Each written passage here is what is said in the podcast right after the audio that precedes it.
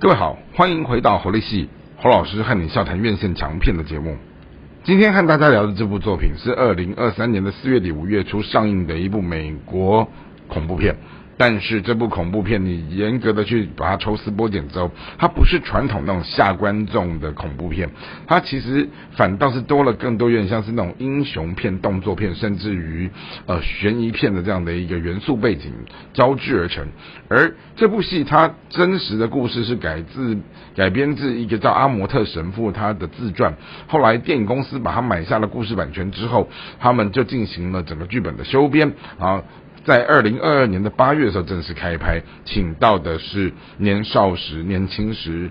非常。强壮、非常帅气的金奖影帝，虽然年老了以后身材有点走样，但他的那个巨星的魅力跟那个强大的气场还是在家的，就是罗素克洛。好，那罗素克洛他主演的这一部《梵蒂冈驱魔师》，好，故事在讲到有一个美国单亲妈妈，她在她的丈夫死后，哈，在她的欧洲的老家留下了一个古堡，那妈妈就带着一双儿女回到。王夫的老家打算把这个房子看怎么样处理掉，然后换取到一些金钱，然后母母子好过着下半生的生活。可是没有想到，刚搬进去的第一天哈，因为这个古堡表面上地面是一个古堡，但它地底下是几百年他们那种梵蒂冈他们。一群很厉害、历代的，好最顶尖的驱魔师，他们在赶鬼的过程当中有恶鬼哈，他们把它封印在这里面。好，因此呢，好刚住进去的第一天就好儿女中邪啊，然后妈妈也觉得不对劲，然后最后透过。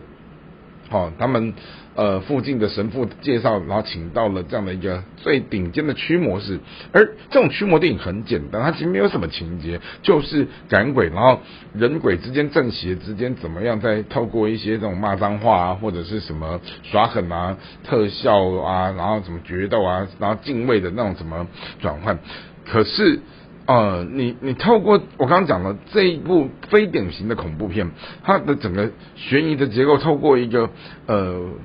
非典型的人设，也就是一个不是那么的传统，他可能很有个性，然后也爱说笑话，甚至于有点玩世不恭的一个驱魔师，好，他就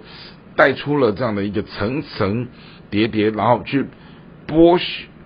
剥开。后面那个整个悬疑当中的悬疑故事当中的故事，然后最后才把这个鬼成功的赶走。好，那当然，呃，你说这个片子它拍出来之后，哦，在市场上票房是很两极的，口碑是很两极的。但是它在台湾，哦，尽管同一时间上面哈院线上有呃强大的马里欧兄弟呀，然后什么很厉害的国片《宿命道》啊，哦，甚至于日日本厉害的动画片《铃芽之旅》啊，哈。他们好卡在院线上，但终究罗素克洛所背书的这一部《梵蒂冈驱魔师》，他还是闯出了相当不错的票房成绩。那当然，我刚刚前面提到说，典型的鬼片要么就是玩什么镜头突然切换，然后什么恐怖的特效特装，或者是阴森怪异的什么配乐，好啊等等这些东西，都是来作为一种恐吓惊吓观众的一个视听的。历程，但这一部戏它没有这么个玩法，它反而是走的是很像是那种推理悬疑片，然后请到的是一个很厉害的男主角，他在这里面贯穿整场，好，那所以也就是说，梵蒂冈驱魔是。你与其把它当做是一个鬼片来看，把它当做是一种自己吓自己的一种自虐行为，你不如好进剧场之前、进戏院之前，把它当做是去看一个英雄动作悬疑推理片的时候，我觉得相对它会嗯比较对位。那也因此呢，跟大家介绍这一部也还蛮不错的作品啊，《梵蒂冈驱魔师》，希望大家有机会的时候可以去院线好一睹他的精彩的表演。好，那也今希望今天的节目大家会喜欢。我们下次再会。